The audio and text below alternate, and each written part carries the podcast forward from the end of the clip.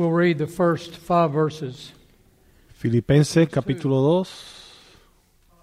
Therefore, if there Vamos a leer los primeros cinco versículos de Filipenses. Por tanto, si hay alguna consolación en Cristo, si algún consuelo de amor, si alguna comunión del Espíritu, si algún afecto entrañable, si alguna misericordia, completad mi gozo, sintiendo lo mismo, teniendo el mismo amor, unánimes, sintiendo una misma cosa. Nada hagáis por contienda o por vanagloria, antes bien con humildad, estimando cada uno a los demás como superior a él mismo, no mirando cada uno por lo suyo propio, sino cada cual también por lo de los otros. Haya pues en vosotros este sentir que hubo también en Cristo Jesús. You know, I've, I've found in Ustedes saben, yo he podido experimentar en mi propia vida y en mi propio ministerio, y sobre todo en los últimos años, un deseo que aumenta, una carga de preocupación por animar, exhortar, fortalecer a los pastores y a las iglesias, por el bienestar espiritual de las iglesias. Porque la iglesia verdadera, la iglesia que lleva el evangelio verdadero, siempre estará bajo ataque. Y esta feeling preocupación, esta preocupación tan fuerte, esta emoción tan fuerte que siento, me motiva, me lleva consistentemente a considerar y a ver si hay una iglesia o un pastor que yo conozco está doliendo, está sufriendo, está bajo persecución, yo oro por ellos, yo ah, me preocupo por ellos. El apóstol Pablo lo dijo de esta manera. A pesar de todo lo que viene a mí a diario, mi mayor preocupación es el bienestar de las iglesias. Y el mensaje de esta noche tiene que ver con esto, el cuidado espiritual de todas las iglesias representadas aquí esta noche. He predicado este mensaje en los últimos dos o tres años, por lo menos en dos iglesias que yo conozco, que después que lo prediqué, ellos pasaron por la situación en la cual estaba predicando. Y tiene que ver con la importancia de preservar la unidad en la iglesia local. Mantener el amor y la unidad espiritual dentro de la iglesia. Y si yo te pregunto esta pregunta, quiero que la conteste en tu mente. Si te preguntara cuáles son dos o tres cosas de las más importantes que una iglesia debe de tener, ¿qué dirías? Buena doctrina, pastores verdaderos, llamados del Señor, eh, un evangelismo ah, que hace evangelismo o que presenta el verdadero evangelio. ¿Cuáles son en tu mente las tres cosas más importantes que una iglesia debe tener para sobrevivir? Las cuales, si no tienen estas cosas, la iglesia no sobrevive. ¿Cuántos de ustedes, en contestar esa pregunta, incluyeron una unidad verdadera en amor entre los miembros de la iglesia? El Nuevo Testamento le da una prioridad su- superior a esto. Prácticamente es la primera opción que presenta. Pablo en el Nuevo Testamento siempre está llamando a la iglesia a mantener la unidad, a no tener división, a no que no exista este, contiendas y divisiones entre ellos. Y yo estoy convencido que manteniendo una unidad verdadera centrada en el Evangelio es, probablemente lo más importante que puedas tener como iglesia. Porque si no tienes eso, no importa qué tan buena sea tu doctrina o qué tan bueno sea tu predicador o qué tan bueno sea tu esfuerzo de llevar el Evangelio a la comunidad, si no tienes esta unidad entre los hermanos que es protegida y mantenida, el enemigo tiene entonces, ha encontrado una grieta dentro de ustedes, dentro de la iglesia. Y nadie hace más énfasis que esto que el apóstol Pablo. Y, nosotros, me pregunto si nosotros lo vemos tan como algo tan importante como Pablo lo hace, como él lo hace cuando él visitó las iglesias. Dice el libro de Hechos que cuando él fue a fortalecer y animar a las iglesias, él siempre tenía esto en su mente, él siempre iba buscando si había problemas dentro de la iglesia para ayudar a mantener la unidad. Entonces yo quiero que ustedes piensen en su iglesia, piensen sobre su iglesia, sus pastores, sus ancianos. Y ahora considera y, y, y, en tu mente quiero que veas a los hermanos que son parte de esta, de esta iglesia donde tú vas. Y ahora quiero que te veas a ti en medio de esta iglesia. Y quiero que pienses en esto. A, tres meses a partir de hoy, una crítica sobre uno de los ancianos a través de uno de los miembros o una crítica, ahora de repente comienza a, entrar un, un, sentir de división dentro de la iglesia que comienza a crecer a través de, la, de las redes sociales, se comienza a regar dudas, preocupaciones. Y si te fijas, aquellos que están expresando sus preocupaciones no van donde los ancianos, sino que ellos van y buscan aquellos más débiles dentro de la iglesia, aquellos que ellos pueden influenciar y de repente, antes de que la iglesia se dé cuenta, de repente, antes de que los ancianos se den cuenta de lo que está sucediendo, tienes personas en la iglesia que están confundidas y heridas y ni tan siquiera saben cómo ver las cosas y no saben qué hacer. Y esas son las semillas que comienzan las divisiones dentro de la iglesia. Y cuando eso sucede, tres meses a partir de hoy, que Dios, nos, que Dios nos ayude que eso no suceda, pero cuando sucede entre ustedes, tú como miembro de esa iglesia, ¿qué vas a hacer tú? ¿Amas a tus ancianos? ¿Amas a tus pastores? ¿Te sientes que eh, estás dedicado y eres leal a los que amas, a los miembros de la iglesia? Y de repente estás viendo esta división, estas diferencias dentro de la iglesia estás tú atrapado en el medio, como un miembro de la, iglesia, como un miembro de este cuerpo, ¿qué tú vas a hacer cuando esto suceda? ¿Cómo lo vas a manejar? ¿Vas a escuchar a las acusaciones y a los reportes? Porque son personas que tú amas y conoces y son ellos los que están hablando, personas que tú respetas, ellos te están hablando, te están hablando porque están preocupados y comienzan a hablarte, comienzan a circular todos estos comentarios, todas estas preocupaciones, ¿sabes tú qué hacer cuando comienza o cuando surge una división en la iglesia? Esto es sumamente importante, esto es, esto es de suma importancia porque si responde correctamente vas a honrar a Cristo, pero si tu respuesta es errada, vas a pecar contra Cristo y su iglesia. ¿Cómo vas a manejar tú una división que se levanta en la iglesia. Es sumamente importante. No por el lado que vas a tomar dentro de la división, pero para la gloria de Dios y para el bienestar de la iglesia. Estas iglesias del Nuevo Testamento que Pablo plantó y Pablo visitó, él, él las amaba. Él las amaba como sus propios hijos. Y una de las cosas más importantes y urgentes para Pablo era mantener eh, eh, esa unidad y amor entre los hermanos que los unos por los otros.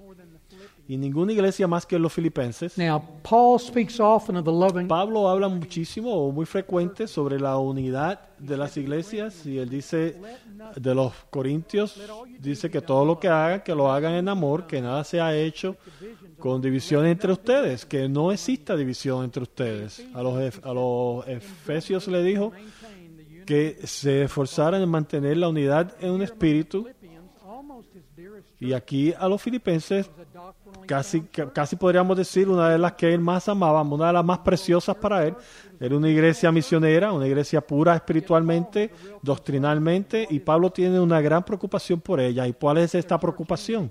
Es la unidad de la iglesia que estaba frágil y estaba en peligro. ¿Cuál es la evidencia que podemos decir esto?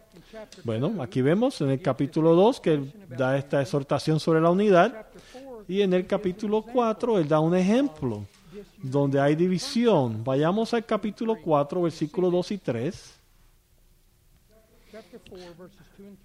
Filipenses 4, 2 y 3. Ruego a Evodia y a Sintique que sean de un mismo sentir en el Señor. Aquí vemos un caso de división entre dos hermanas en la iglesia de los filipenses y Pablo lo, lo, Pablo habla de esto como un asunto que le concierne a toda la iglesia.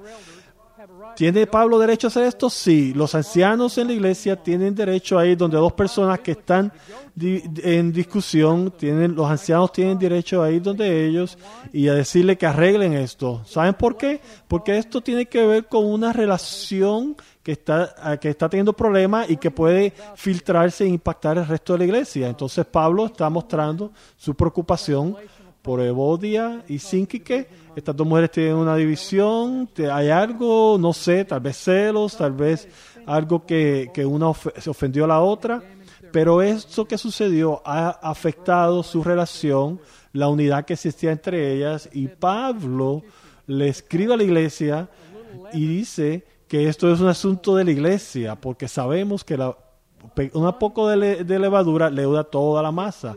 Una persona que comience a, a sentirse este, con, esta inquietud y comience a, hablar mal y a, traer, a, hablar mal contra los otros y tienen un problema que ellos no dejen ir, esto va a causar división en la iglesia. Entonces, mire, la, la división en la iglesia no es, no es tener una, una diferencia de opinión, sino tu actitud a esa diferencia. Y entonces aquí vemos este ejemplo. Estas dos mujeres tienen una unas diferencias y Pablo le escribe a la iglesia diciéndole que es necesario que esta, separación entre ellas se arregle. Entonces la segunda evidencia que podemos ver nuevamente es en el capítulo 2, cuando Pablo habla sobre la iglesia manteniendo la, la unidad. So, vayamos nuevamente al capítulo 2.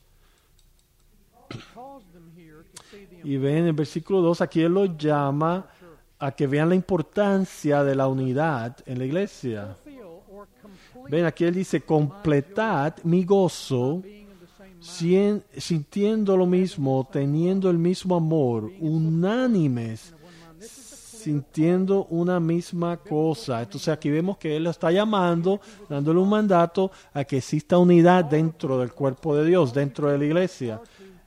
Él le dice que todos ellos deben de tener amor genuino los unos por los otros, el mismo amor que tuviste al principio cuando Dios los salvó y lo hizo una iglesia. Ustedes deben de ser de un mismo pensar, deben de estar unidos en el Espíritu Santo, que nada los separe, deben de ser, deben de poseer unidad en, en el sentir, en la manera de pensar, en armonía, en amor. Pablo dice, dame este gozo. Aquí está Pablo en la, encarcerado, en prisión, y él le dice, ustedes pueden completar mi gozo haciendo esto. Es lo mismo que vemos en Efesios 4.3, que él dice que, que, que, unidos en el Espíritu Santo. Entonces está diciendo, ustedes filipenses, si van a completar mi gozo, si van a ser una iglesia que, están avanzando el Evangelio, que están honrando al Salvador, ustedes deben hacer esto. División en la iglesia, al menos que sea una división sobre el Evangelio, no estoy hablando de iglesias que están comprometiendo eh, el, el Evangelio eh, que no están siendo fieles al Evangelio y unos creyentes ven esa falta de, de, fidelidad al Evangelio y deciden irse. No, no estoy hablando de eso. Eso no es ser divisivo. Pero estoy hablando de iglesias que están buscando ser bíblicas, que están buscando servir al Señor y de repente entra esta carnalidad, esta, esta división basada en, en, los, deseos de la carne. Esto siempre es de, demoníaco, esto siempre es eh, influenciado por el enemigo. Y Pablo le dice, ustedes filipenses, cada uno de ustedes deben de mantener la unidad. Es la responsabilidad de cada uno de ustedes como miembros del cuerpo mantener la unidad mientras estén ustedes, vivir en paz con cada uno. Deben ustedes de mantener la unidad en amor, porque Dios da un mandato por esto y porque el Señor Jesucristo murió por su iglesia y Él quiere que sus hijos se lleven unidos, en unidad, que exista unidad entre sus hijos. Ustedes saben, por ejemplo, cada vez que uno de nuestros hijos tiene divisiones, ¿Usted sabe cómo mi esposa y yo nos sentimos cuando mis hijos están teniendo diferencias entre ellos? Tristes, nos afecta. ¿Cómo, ¿Cuánto más el Señor Jesucristo se sentirá cuando los hijos, los miembros de su cuerpo no se están llevando bien? Satanás le encanta la división en la iglesia. Él odia la unidad en la iglesia. Porque la unión basada en amor es la pega que mantiene la iglesia unida. Y no hay nada más precioso para el Señor, la cabeza de la iglesia, que una iglesia que mantiene la unidad y preserva la unidad. Porque es esto esencial. Bueno, dos o tres cosas. Primero, es el, es el corazón y la actitud del Señor Jesucristo.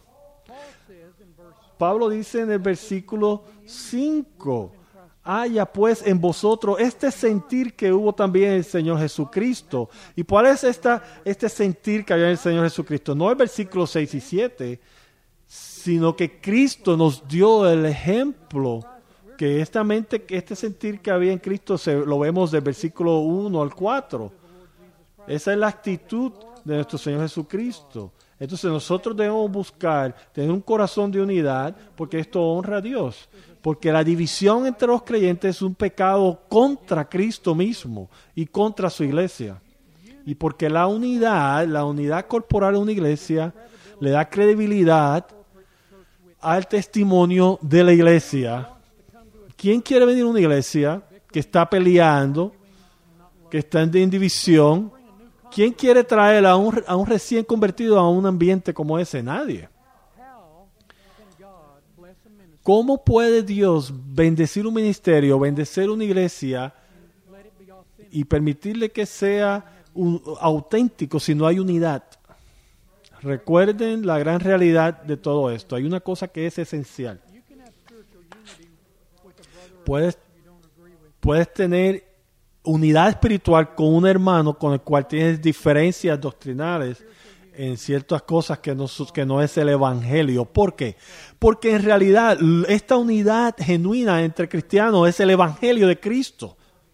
Y dentro del evangelio no debe haber excusa para división entre los cristianos. La división siempre es pecado. Y una iglesia como la de los filipenses, estas dos mujeres que vimos en el capítulo 4 iban a estar en pecado y por- posiblemente impactar la iglesia si no, obede- si no obedecían el comando que Pablo le estaba dando de mantener la unidad y poner tus diferencias a un lado y amarse los unos a los otros, no importa que existan algunas diferencias. Vean lo que dice Pablo en el versículo 1. Por tanto, si hay alguna consolación en Cristo, si algún consuelo de amor, si alguna comunión del Espíritu, si algún afecto entrañable, si alguna misericordia, ¿qué está diciendo él? Él está diciendo, si alguno de ustedes es un cristiano verdadero,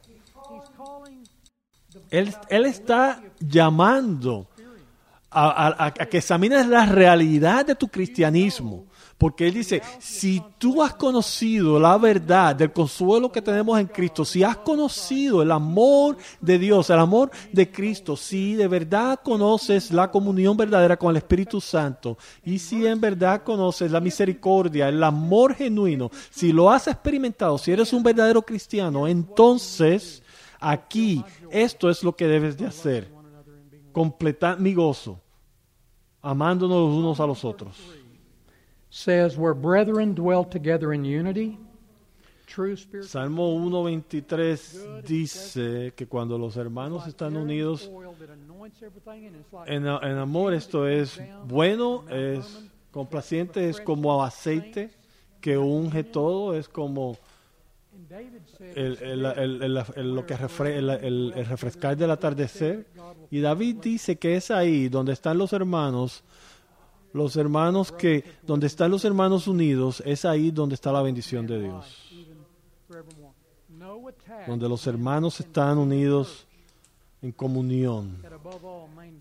No habrá ataque del enemigo que pueda derrotar una iglesia sí podemos sobre todas las cosas mantener amor genuino, unidad en amor genuino.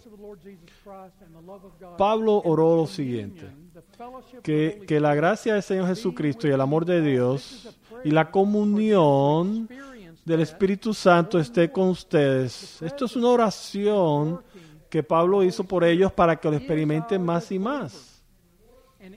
La presencia y en la obra del Espíritu Santo entre nosotros como creyentes y entre nosotros como cuerpo, como iglesia, sabemos que el Espíritu de Dios, si lo hemos experimentado, si lo amamos, si hemos recibido todo lo que el Espíritu quiere hacer y se damos la bienvenida a todo lo que el Espíritu quiere hacer, entonces debemos de tener este corazón. Y vemos que en el capítulo 1 Pablo le dice que si has experimentado esta salvación, este consuelo del amor de Dios, esta comunión verdadera con el Espíritu Santo, si has tenido afección verdadera en tu corazón y si has participado de la misericordia de Dios y muestras la misericordia que has recibido, y dice Pablo, si conoces esto, entonces haz algo por mí. Aquí, yo en la prisión, haz algo por mí. Completad mi gozo. Dejándome saber que existe entre ustedes unidad verdadera. Ustedes deben preservar la unidad.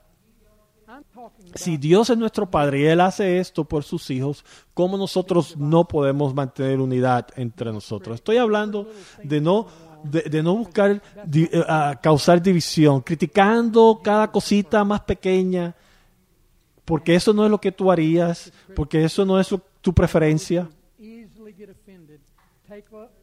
Y es este espíritu de que siempre estás criticando o que te ofendes fácilmente.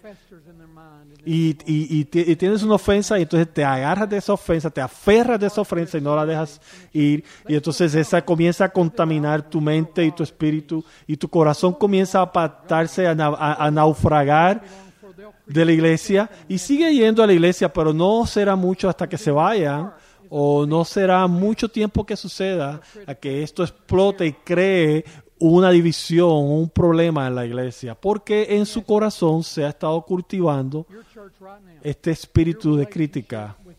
Permíteme hacer esta pregunta.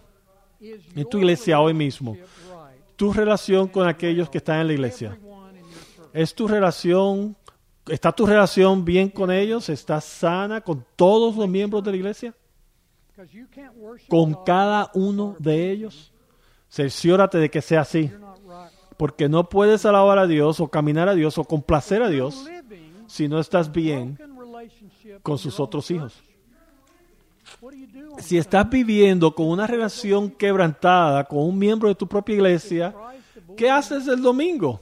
¿Simplemente los, los, evitas? ¿Está Cristo evitándote a ti? Un espíritu que de, amargura, un espíritu que, critica, esto le, le, viene a los hombres, a, los creyentes muchas veces, así como le sucedió a estas dos mujeres. Busquemos hacer las cosas bien, busquemos traer restauración, busquemos ser de una solamente en el Señor. Y usted sabe que cuando el cristiano hace eso, cuando hay un problema con alguien y vas a él en amor, humildemente, y se te cerciora de que las cosas estén bien, estás manteniendo la unidad en el espíritu, la unidad en el cuerpo y como un miembro vital de esta iglesia. ¿Y esto cómo afecta esto a los miembros? Bueno, veamos el versículo 3. Nada hagáis por contienda o por vanagloria esto eh, te, da el sentir de, orgullo, de gente que está buscando este, tener control, el poder, legalistas, que, que, están buscando siempre las fallas en los demás. Proverbios 6 dice que hay seis cosas que el Señor odia. Bueno, siete. Son una abominación para el Señor. ¿Y la número siete qué es?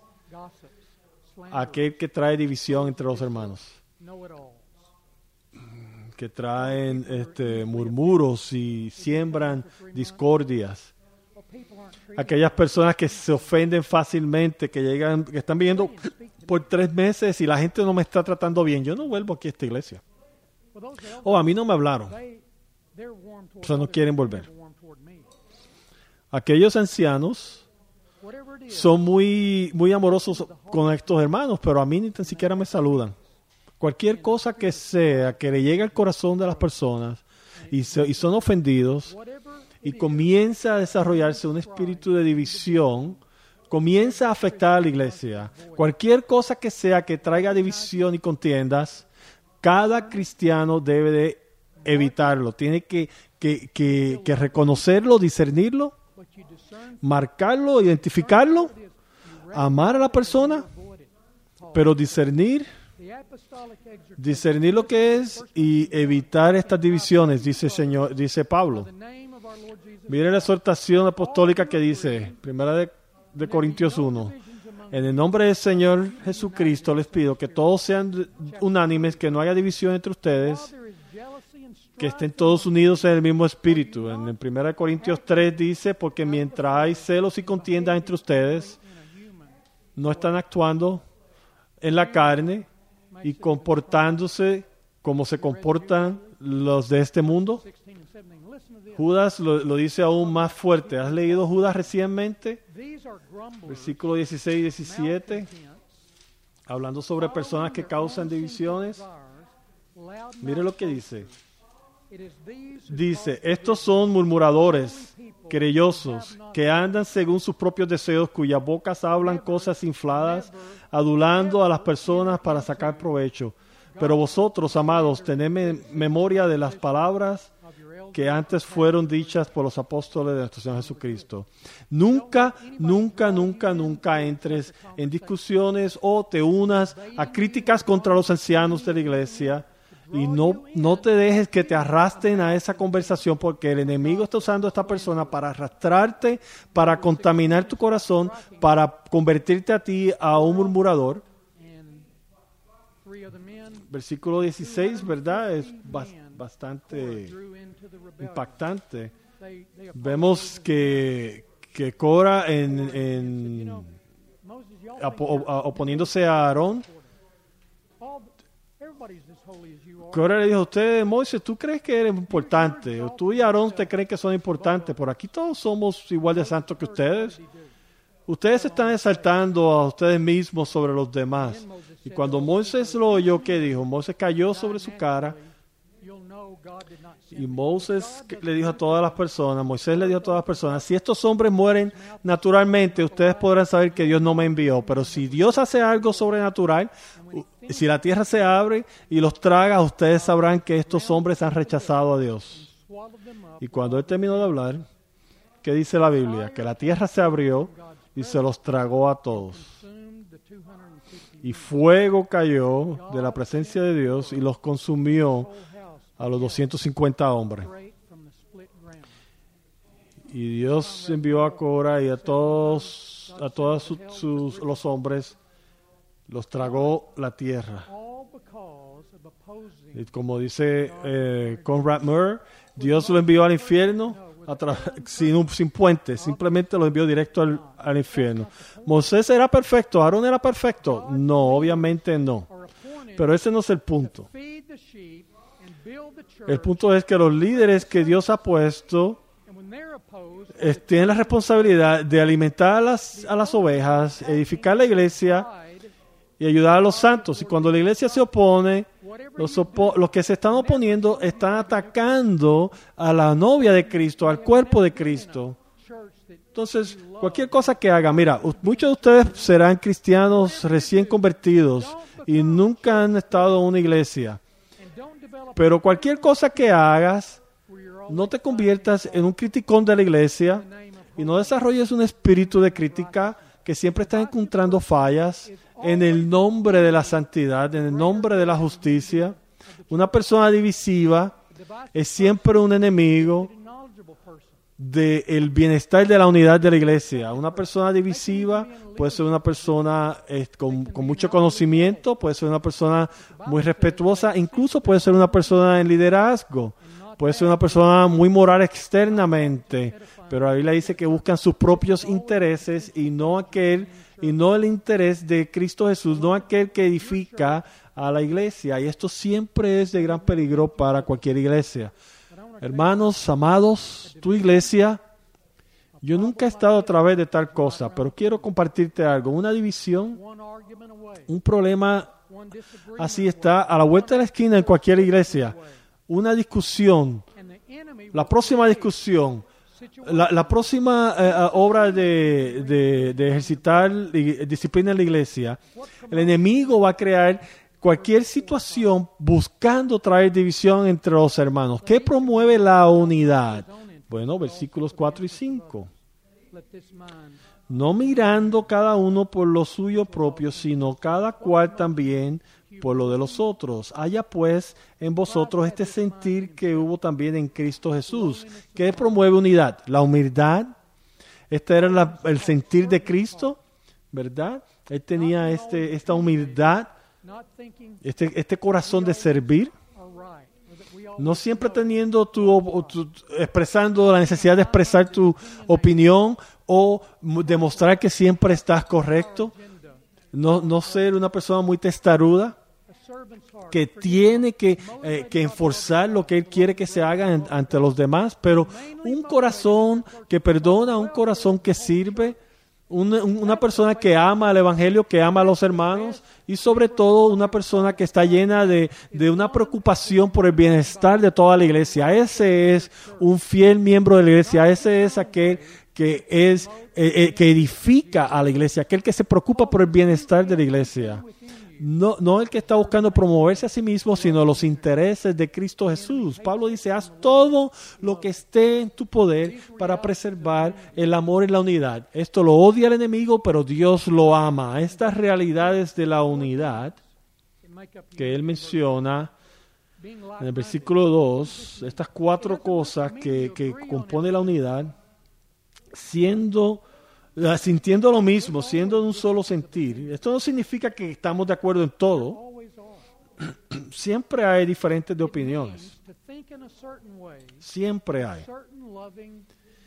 Pero lo que significa es pensar de tal modo, de, de- de una, con una madurez fundada en el amor que busca preservar la relación. ¿Qué, qué es mejor? Cuando hay un argumento. Eh, ganar el argumento a pesar de que esto afecte y traiga ruptura en la relación o buscar mantener la unidad. Esto estamos hablando de una actitud moral donde estamos buscando siempre mantener eh, la unidad. No, no andamos con un espíritu de división. Teniendo este mismo amor, dice Pablo. Esto es cada uno de ustedes, que tenga este mismo amor. Ustedes filipenses, el amor que tienen los unos por los otros a través de la historia de su iglesia, la manera que Dios ha comenzado a salvar al carcelero, a Lidia y a los demás, y nació esta iglesia, y había amor genuino y gran gozo. Este amor, este gozo, mantenerlo. Este amor que tuviste desde el principio, esta es la manera en que la iglesia siempre debe de caminar, manteniendo el mismo amor los unos a los otros, siendo unánimes, unánimes, que, que vivamos en una armonía, en una relación de armonía entre los hermanos de la iglesia. Si no hay unidad o hay unidad, ¿cuál- cu- ¿cómo es nuestra relación? Que seamos de, un, de una misma ah, pensar, sintiendo una misma cosa, que no tengamos una actitud errada contra aquellos que piensan diferente a nosotros. Permítame decir eso nuevamente. No es. No es que tengamos diferentes maneras de pensar, lo que causa la, división, pero es nuestra actitud hacia aquellos que piensan diferente a nosotros. ¿Tienes tú menos amor por aquellos que tienen diferencias contigo en la manera de pensar? O, ¿Y más amor para aquellos que piensan igual que tú? ¿Cómo podemos evitar la división? ¿Qué debe cada cristiano en nuestra iglesia hacer? Aquí está tu asignatura. Esto es lo que debes de hacer cuando llegues a casa. Porque es muy fácil aquí en la conferencia, pero ¿qué tal allá en tu casa? Un mes a partir de hoy, dos meses a partir de hoy. ¿Qué debe hacer cada cristiano en su iglesia para evitar que haya divisiones en la iglesia? Y que cuando vienen divisiones o cuando vienen contiendas, ¿qué debemos de hacer? siempre, siempre mantiene una actitud correcta y un, y un corazón lleno de amor correctamente, porque si no tienes esto, vas a perder la marca, vas, vas, vas a fallar siempre. No es estar bien, pe- eh, eh, eh, estar correcto en tu opinión, pero estar bien en tu corazón. Porque sabemos que dis- divisiones o desacuerdos van a venir, pero lo importante es cómo está tu corazón y tu actitud en tu corazón eh, para esta persona que está causando o está trayendo argumentos. ¿Cómo, está tu corazón hacia ello? Punto número dos, algo que debemos de evitar. No escuches a murmuraciones o los repitas. Nunca escuches las murmuraciones o repitas murmuraciones que se hacen en la iglesia contra un hermano. Cuando vengan, deténlo. Cuando, cuando surja, deténlo. Tú tienes el derecho a callar a la persona, a detenerlo. Tienes autoridad bíblica para decirle a ese hermano, hermano, hermana, para, detente. ¿Has hablado con ese hermano sobre esto? ¿Has hablado con el anciano sobre esto? Y generalmente, ¿qué crees que van a decir? No, no he hablado con ellos sobre esto. Entonces tú, páralo, córtale la cabeza inmediatamente para que esa serpiente no continúe. Corta de la cabeza para que ese veneno no infecte la iglesia. Nunca entres en una conversación de crítica con nadie, fuera de la iglesia o dentro de la iglesia, sobre uno de tus líderes, sobre uno de los hermanos en la iglesia. Nunca, nunca permitas que eso suceda. Nunca permitas que las murmuraciones entren a tus oídos. Siguiente punto. No permitas que nada se, se meta entre tú y un hermano o que, que, que afecte tu amor los unos a los otros. Tú y yo debemos de tener una meta personal de ser los más amorosos y fieles miembros de la iglesia. Ese es tu meta, ese es el deseo de tu corazón, ser el hermano que sobrepasa a todos en fidelidad, en amor a todos los del cuerpo. Así es como se mantiene la unidad espiritual. Próximo punto a hacer. Estar diligente por divisiones y ser proactivo e inmediato a, a apagar ese fuego, a detener la división. Años atrás, cuando nuestra iglesia solo tenía dos ancianos, Philip, Nelly y yo, eh, unas familias vinieron a nuestra iglesia, pero tenían una agenda y desde el primer domingo comenzaron a empujar su, su agenda. ¿Cuá- cu- ¿Cuánto hacen ustedes con la familia? ¿Cuánta integridad hay entre la familia? Y ellos comenzaban a hablar durante la, la cena, durante las comidas, comenzaban a hablar con todos los hermanos sobre su agenda. Ellos querían traer su agenda. Bueno, entonces, ¿qué hicimos nosotros? Bueno, inmediatamente Inmediatamente, no esperamos dos meses, tres meses, seis meses, no. Inmediatamente vimos nosotros que venía algo de división, comenzamos a ver que había peligro de que, de que iba a haber contiendas, e inmediatamente hicimos una cita para desayunar con el, con el líder y le dijimos, mira, nosotros, ustedes son bienvenidos a nuestra iglesia, pero nuestra iglesia no es para enfocarse en la familia, sino enfocarse en el Evangelio de Dios, en todo el consejo de la palabra de Dios. Nosotros no vamos a hacer un enfoque en la familia, sino en el Evangelio. Y no vamos a hacer eso y no podemos tener dis- discusiones sobre esto. Entonces, ¿qué sucedió? Bueno, proactivamente paramos la división y ellos cuando vieron que nosotros no íbamos a, a seguir su agenda, se fueron y no volvieron a la iglesia. Pero, viste, pudimos prevenir este, divisiones en la iglesia. Entonces es toda la iglesia, los diáconos y los líderes son todos unidos como Nehemías y, su banda de hermanos, todos nosotros unánimes, buscando mantener la unidad, no, no, no darle oído a las personas que traen división y ponerle un pare. Cuando nos damos cuenta que las personas están buscando traer división, debemos de parar a esa persona, disciplinar a tal persona y evitar a esa persona. Porque ¿qué es más importante? ¿Sus sentimientos o la, el preservar toda la iglesia? Romanos 16, 17, Pablo dice, apelo a ustedes hermanos que, estén, que, que eviten aquellos que traen divisiones. Eso es claro, ¿no? Porque aquellos, porque estas personas no sirven a nuestro Señor Jesucristo, sino a sus propios deseos.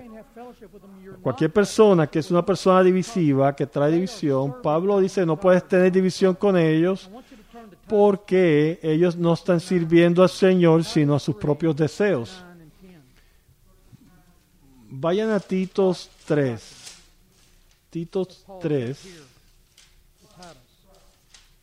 Tito 3, 9. Vean lo que dice Pablo a Tito. Tito 3, 9. Pero evita las, cuestiones necias y genealogías y contenciones y discusiones acerca de la ley, porque son vanas y sin provecho. Al hombre que causa divisiones después de una u otra munición, deséchalo esto puede traer confusión a una iglesia, porque toda la iglesia tiene que verlo de esta manera. Cuando alguien que es ah, muy amigable y, tiene una personalidad que, que, la gente le cae muy bien, ellos comienzan a traer problemas y los líderes comienzan a lidiar con esa persona de una manera seria.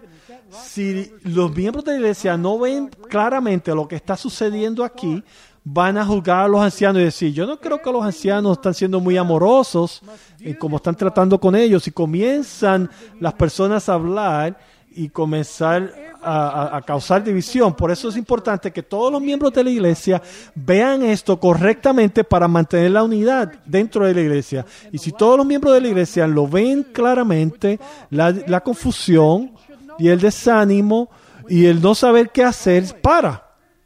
Cada cristiano necesita saber qué debe de hacer cuando comienzan a, surgir ah, murmuraciones y divisiones. Ustedes deben de saberlo, más que, que, cualquier otra persona, porque te va a afectar a ti, va a afectar a aquellos que aman y va a afectar a nuevos cristianos porque muchas veces no van a tener el coraje, las personas que están pasando por esto no van a tener el valor de ir a los ancianos, van a ir donde ti, el otro hermano, ah, estoy confundido, no sé qué hacer. Entonces es necesario que nosotros como miembros de la iglesia sepamos qué decir y, presentarles y decirle, mira, la unidad del cuerpo de Cristo, la, la unidad de nosotros para traer la gloria a Dios es más importante que las opiniones y los sentimientos de una persona.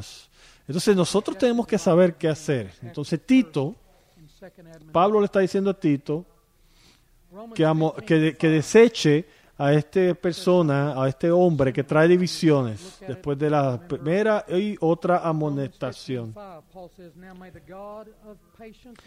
Romano 15, 6. Pablo dice, Romanos 15, 6. Pablo dice que seamos todos de una misma pensada al igual que el Señor Jesucristo. Y Pablo siempre está llevándonos a esa realidad para que unánimes, a una voz, glorifiquéis al Dios y al Padre de nuestro Señor Jesucristo, unánimes, una mente, un solo sentir, un solo corazón, una unidad de amor, de afección los unos para los otros, no permitiendo que divisiones entren entre nosotros, sino una mente, un solo corazón, una sola boca, glorifiquemos a nuestro Señor, al Señor y Padre nuestro Señor Jesucristo, que lo glorifiquemos. Amados, si tu iglesia todavía no ha sido probada por, este, por, por la división, el día vendrá en que serán testados. Y necesitas saber cómo discernir, necesitas tener la madurez y el conocimiento de cómo manejar esta situación. No carnal, no una manera humana, pero bíblicamente, espiritualmente, discerniendo a través de la escritura para que puedas tomar el, el lado correcto y es el lado de Cristo, el lado de la iglesia porque cuando hay carnalidad y divisiones dentro de la iglesia, nos toca cada uno de nosotros proteger la unidad de la iglesia a cualquier costo. No sacrificando el Evangelio. Porque, amado, tú como miembro de la iglesia, si no eres un anciano, o un diácono, o un pastor, un pastor, si no eres un pastor, tú no puedes poner la doctrina de la iglesia. Eso, eso, le, eso le toca a los ancianos, a los pastores. Y tú no puedes producir la unidad. Es el Espíritu el que trae la unidad.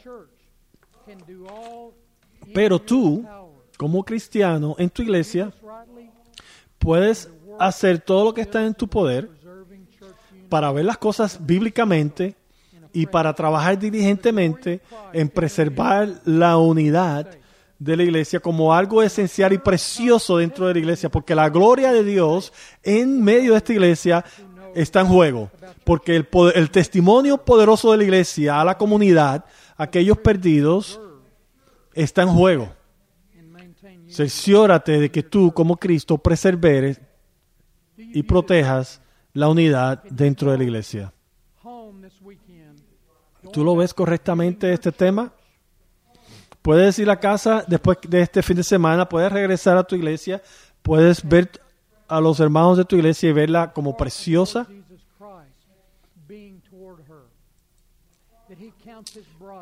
Puedes ver el corazón del Señor Jesucristo inclinado hacia tu iglesia, hacia su novia, hacia cada uno de los miembros de su, de su cuerpo. que tú eres parte de ese cuerpo, que, que el Señor ve que este cuerpo es precioso y eh, sobre todas las cosas, tu cabeza, Cristo, la cabeza de la iglesia, de tu iglesia, quieres que tú te dediques a mantener el amor y la unidad dentro de la iglesia, sobre todo cuando hay diferencias, porque es fácil amar a aquellos con quien te llevas bien, aquellos que piensan igual que tú. Cuando no hay diferencias y no hay dificultades en la relación, pero el amor verdadero es probado cuando hay diferencias.